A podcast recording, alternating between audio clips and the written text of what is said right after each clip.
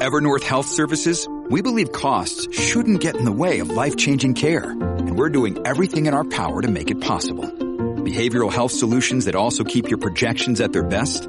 It's possible. Pharmacy benefits that benefit your bottom line? It's possible. Complex specialty care that cares about your ROI? It's possible. Because we're already doing it.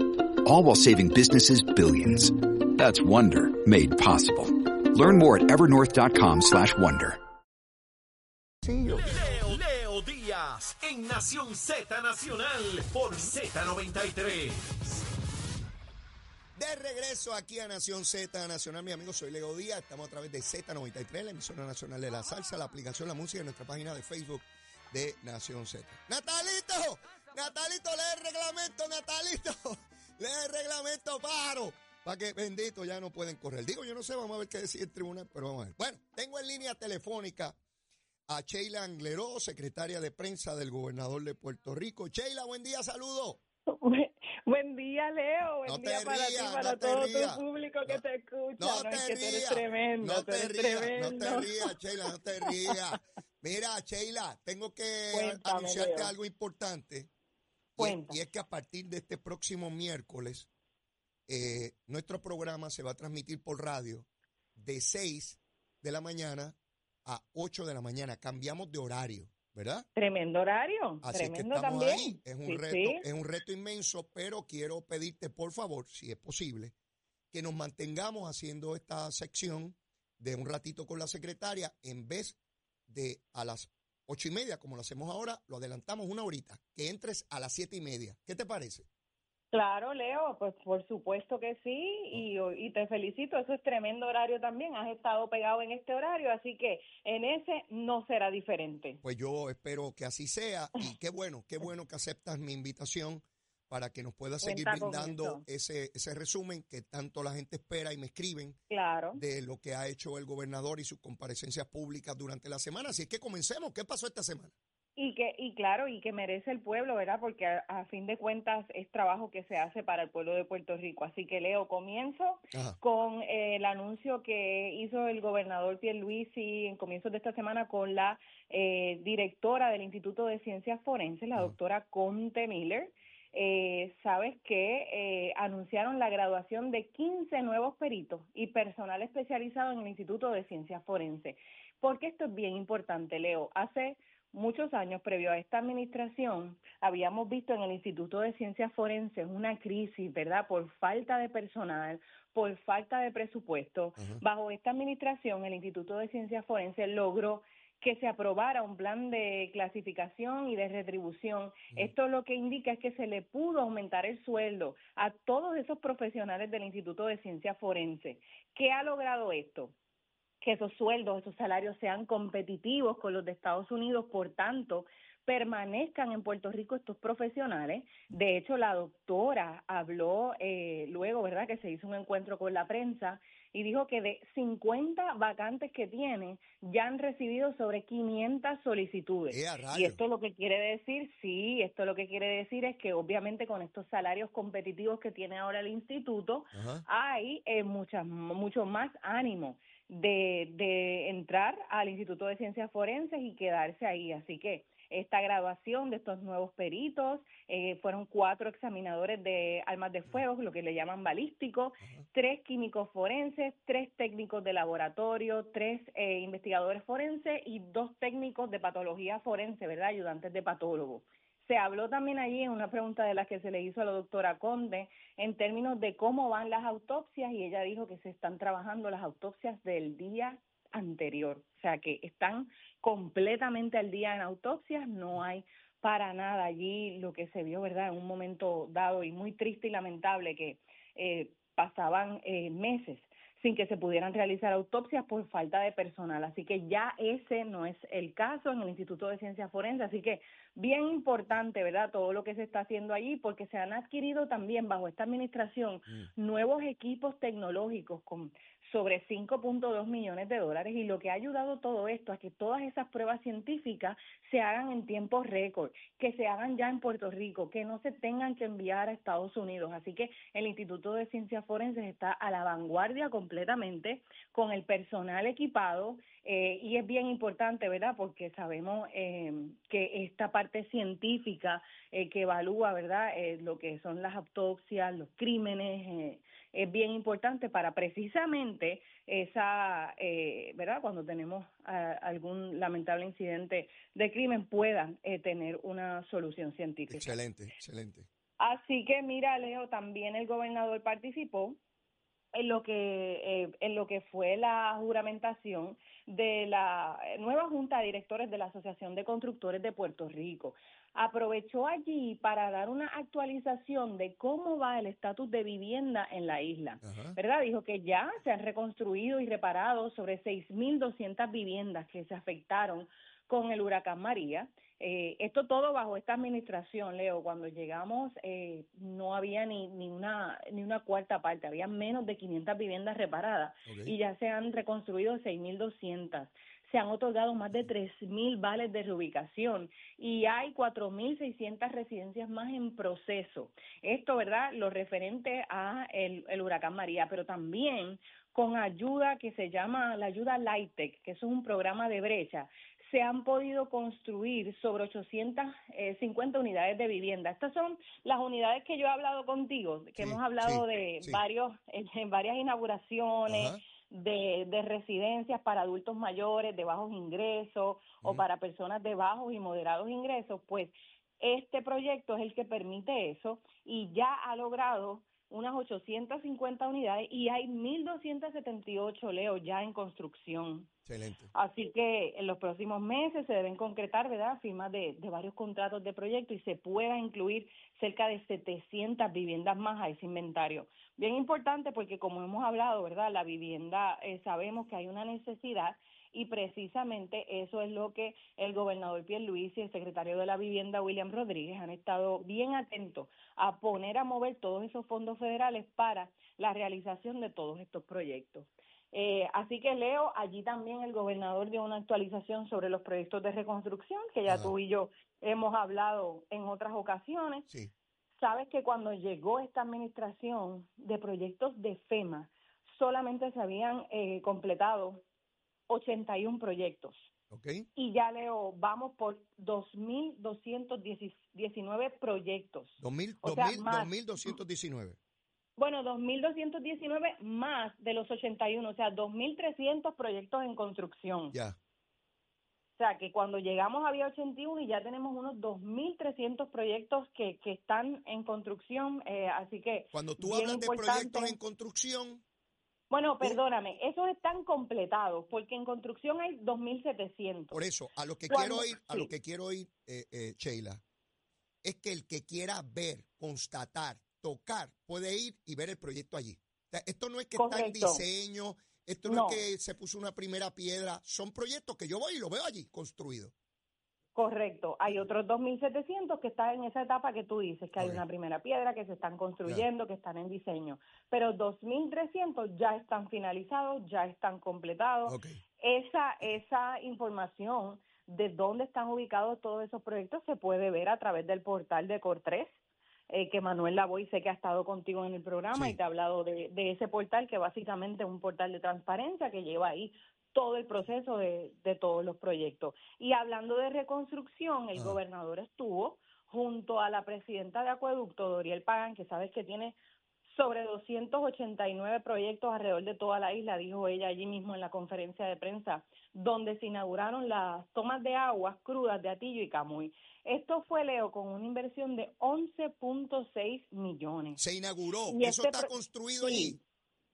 Ese proyecto se inauguró, ese proyecto se puso primera piedra en esta administración y esta semana se inauguró. Eso, eso está en Camuy. Eso está en Camuy. sí, eso está en Camuy. Allí estuvo el alcalde de Camuy, estuvo el alcalde de Atillo, porque ¿Qué, hace, este ¿qué hace esa planta? beneficia. ¿Qué hace esa planta? estas plantas son eh, plantas de, de tomas crudas. Esto básicamente lo que hace es que trabaja el, el agua que recibe acueducto y la es como la procesa, ¿verdad? Para que la gente pueda tener agua limpia, eh, agua segura. Es agua para eh, consumo. una, vez se le dan los químicos y los tratamientos, es agua para consumo que nos llega por la pluma. Exactamente. Y, agua para, le va a llegar por la pluma a los consumidores de todo ese litoral.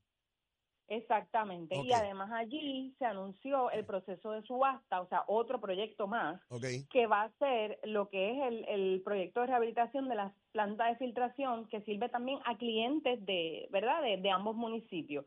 Y ese tiene una inversión aproximada de 52 millones. O sea que estamos hablando de dos proyectos para el área de Atillo y Camuy bien, bien importantes que básicamente purifican esa agua que va a recibir la gente, ¿verdad? Y la comuni- las comunidades de Atillo y Camuy. Bien importante eso. Así que nada, Leo, ayer el gobernador estuvo en la comandancia eh, regional de Bayamón, de la policía, igualmente estuvo en la fiscalía de Bayamón, ahí estuvo recibiendo en ambos lugares, ¿verdad? Con la jefatura de la policía, igualmente con la jefatura del Departamento de Justicia y fiscales de la región de Bayamón, una actualización sobre los casos, estadísticas, los planes de seguridad, la atención a víctimas eh, de violencia en general y específicamente a violencia de género eh, en lo que es la región de Bayamón y los planes. Así que, eh, pues, básicamente se habló de, de, de todo lo que es en términos de lo que se está trabajando eh, para darle esa atención directa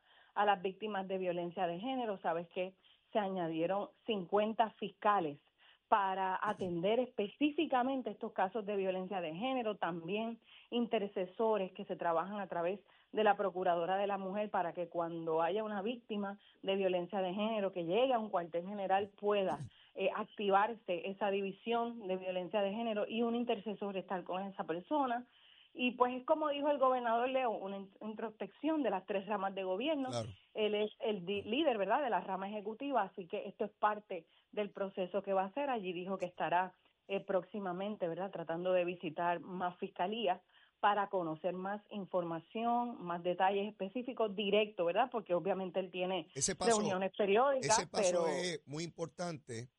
En el caso de Pedro Pierluisi, su compromiso con la lucha en contra de la violencia doméstica data desde que era secretario de Justicia, desde aquel entonces, y desde que era comisionado allegando recursos para, para esta lucha. Y como gobernador, y como conocedor del derecho y secretario de Justicia que fue, me, me pareció excelente que fuera él personalmente a esa comandancia y tener el detalle específico de quienes están de día a día trabajando con estos temas.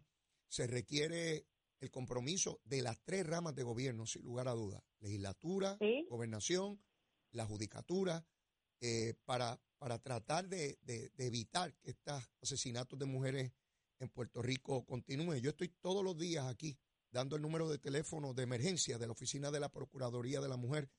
Todos Sí. los que estamos en los medios de comunicación debemos hacer un esfuerzo por todos los días enviar algún mensaje que ayude a cobrar conciencia sobre este asunto, a tratar de educar y sobre todo a remediar situaciones que puedan convertirse en la muerte de, de mujeres puertorriqueñas. ¿Qué otra cosa? ¿Qué hay? ¿Qué hay? Cuéntame. es así. Pues Leo, la semana que viene, Ajá. buenas noticias. Oye, fíjate, eh, fíjate, fíjate. Páralo ahí, páralo ahí. Fíjate como ya poquito a poco, ya no Ya. tengo que, mira, no te vayas, ya tú sabes que voy por ahí, así que ya me estás adelantando. ¿Qué hay la semana que viene? Así mismo, bueno, la semana que viene tenemos buenas noticias para el este también. Eh, un proyecto bien importante que estaba esperando el alcalde de Ceiba, así que Oh, vamos a anunciarlo por allá el próximo lunes. Sammy, Eh, Sammy, así Sammy. que lo dejo ahí, lo dejo ahí porque es que después me quedo sin nada para decirte la próxima semana. Bueno, Déjame pues- quieta. Pues ya, ya el alcalde de Ceiba sabe que el gobernador va para allá. Algo bueno viene para Ceiba la semana que viene. Sheila, agradecido nuevamente. Por favor, recuerda. Digo yo el día antes, tú sabes que siempre te escribo. Sheila, mañana. ven. Eso es así. Pero la semana que viene entramos a las siete y media tu participación, ¿ok? Perfecto, ahí aquí estaré contigo, Leo, y pues eh, te deseo un fin de semana espectacular a ti y a todo tu público radio escucha, que cada vez son más y más. Así Gracias, que gracias, buen Sheila. fin de semana. Gracias. Un abrazo, un abrazo. Bueno, Sheila Anglero, secretaria de prensa del gobernador de Puerto Rico. Jennifer, Jennifer, mi vida, mamita. Te escuché esta mañana con los compañeros deseándole lo mejor, lo cual te agradezco, ¿verdad? Son profesionales del primer orden. Escuchaste, mi vida, escuchaste que hay que hora. Yo no sé, decían que estábamos por mal camino, que esto estaba fastidiado. ¿Eh? Pues mira, y que, mira, eh, pregúntale al alcalde de, de, de, de allá, de Camuy. Mire que plantas por ir para abajo para mandar agua por el chorro, por ir para adelante, agua limpia, buena, chévere. Millones de pesos en plantas. Y bueno, como tú dices que esto está por mal camino, que esto no sirve, esto es una porquería, que hay que mandarlo a freír espárragos. Bueno, mire, resulta que Eliezer Molina, les decía ayer que el periódico El Nuevo Día detallaba que en el expediente de él no habían unos documentos que eran esenciales. Eh, él planteó que los trajo en esta semana. El problema es que tenía que traerlo antes de las 12 del mediodía del día 2 de enero. Y en el caso de algunos documentos, como era la planilla y prueba de dopaje, si no los tenía al momento, tenía que traer un documento que acreditara en ese entonces que los había solicitado. Escuché a Toñito Cruz más temprano hoy. Toñito, Toñito, el, comisión, el secretario del Partido Popular, Toñito dijo, yo no sé, solo dijo Toñito, está diciéndolo por ahí, que vio el borrador de la comisión que tiene que atender esto y que Eliezer no cumplió con los requisitos. Oiga bien, no lo digo yo, yo no sé nada de eso. La comisión que evalúa si los candidatos cumplieron con los requisitos de la Comisión Estatal de Elecciones, dice Toñito Cruz, que él logró ver el borrador, quiere decir que no es final, pero el borrador del documento donde acredita que Eliezer no cumplió con los documentos. Eliezer, lee el reglamento. Mire, estos paros que corren independientes o corren por Victoria Ciudadana, no tienen idea de dónde están. Saben hablar y ladrar como lo, y ladran y ladran y ladran y el mundo se va a acabar y ellos son la salvación y qué, y no saben cumplir con un requisito sencillo. Pues bendito. ¿Cuándo abre las candidaturas? De tal día a tal día. ¿Qué documentos tengo que llevar? Esto y esto. ¿Cuántos endosos son? Esto y esto. ¿Cómo se recogen los endosos? De esta manera. Pues radico el primer día, que era el primero de diciembre llevo los papelitos que hay que llevar y todo lo que me requieren, lleno los endosos y me certifican. Eso es todo. Ah, si no tengo apoyo, no voy a tener los endosos. Eliezer llenó los endosos, que dicho sea de paso. Si se demuestra que Eliezer no tenía los documentos completos y lo autorizaron a recoger los endosos, fue un error de la Comisión Estatal de Elecciones. Los candidatos no importa si son de partidos, no importa si son independientes, no se les puede autorizar a recoger endosos hasta que se certifica que todos los documentos fueron radicados. Ahí la comisión falló, pero no porque la comisión haya fallado, se puede relevar a Eliezer o a cualquiera, no tiene que ser Eliezer, de los requisitos que establece la ley. Y Natalito Paro, tú eres abogado. Digo, eso dicen que tú que te graduaste y que pasaste la reválida. A veces parece que no. Ningún reglamento de ningún partido puede ir por encima de los requisitos de ley. Eso es, eso es. Mira, hermenéutica clásica, papito, hermenéutica. La constitución va primero, las leyes después. Ninguna ley puede ir por encima de la constitución. Debajo de la ley están los reglamentos y ningún reglamento puede ir por encima ni de la ley ni de la constitución. Si es sencillo, es como una escalerita, pájaro. Como una escalerita para que lo aprenda. La constitución, las leyes, los reglamentos. ¿Ve? Y los reglamentos tienen que establecerse si la ley habilita para que se establezca el reglamento, porque tampoco es reglamento a lo loco, es que la ley diga, y por reglamento se dispondrá tal o cual cosa. Mira, yo pasé la reválida, me acuerdo de eso, medio bruto, pero la pasé. Y tú no lo sabes, pájaro. Que tanto dice que estudiaste aquí, que estudiaste allá y que tú sabes tanto y que vas a coger la ciudad capital. Mira, entra a la ciudad capital se cae a la bahía. Se paro, empieza a caminar y se cae a la bahía. No sabe ni por dónde va a caminar. Pregúntale a Miguel Romero cómo se hacen las cosas, que Miguel sabe. Y Miguel es tremendo individuo. Miguel te asesora y te dice, mira, pájaro, para que pierdas bien, llena esto aquí, para que pierdas bien. Ese es el que llora, ese es el que llora. Eh, no te rías, chero, no te rías. Y Miguel lo coge, mira, pájaro, para que pierdas bien, así se llenan los papelitos. Y ya. Es increíble que estos pájaros que dicen que son el coágulo, que ellos tienen las contestaciones a todo, que ellos saben bregar. Eliezer Molina insultando gente, hablándole malo a la gente. Él hace unos videos ahí que insulta y dice barbaridades. Ese es el candidato a senador. Y el candidato a senador no lleva los papelitos. A, a mí me cuesta trabajo pensar o creer que Eliezer no sabía cuáles eran los requisitos, porque él corrió para gobernación la vez pasada, que no me coja de tontejo. Lo hizo adrede. Para tener el discurso de odio y mantenerse vigente? Yo pregunto, ¿verdad? Porque como candidato independiente, pues estaría ahí, no lo iban a invitar a ningún debate, no iba a tener ninguna prominencia, ¿verdad? Así que yo, ya veremos, porque aquí uno se entera de todo. Pasa el tiempo y en algún momento nos enteraremos de cuál es la verdad. Por lo pronto, esperando que de manera oficial la Comisión Estatal de Elecciones diga si finalmente cumplió o no cumplió Eliezer con los papeles, ¿verdad? Porque otra vez, yo escucho gente que respeto y que creo inteligente decir, ay, están con un tecnicismo para sacar a la gente de Victoria Ciudadana. no se trata de tecnicismo. Si usted no cumple con un requisito de ley, ¿cómo con tecnicismo? Caramba, usted tiene que cumplir con la ley. ¿Sabes? Es que esto es insólito aquí. Ahora no cumple con la ley y es que es un tecnicismo. Ah, de verdad. Ah, pues deja que el guardia me coja eh, a exceso de velocidad y yo, le diga, perdón, que me quiere dar una multa con un tecnicismo de ley. Ah, de verdad con un tecnicismo me va a dar una multa, policía. Yo soy victorioso. A mí la ley del bipartidismo no me aplica. Yo voy a pedir que me eximan de todo lo que no me conviene, que sea ley. Y voy a decir que yo soy victorioso.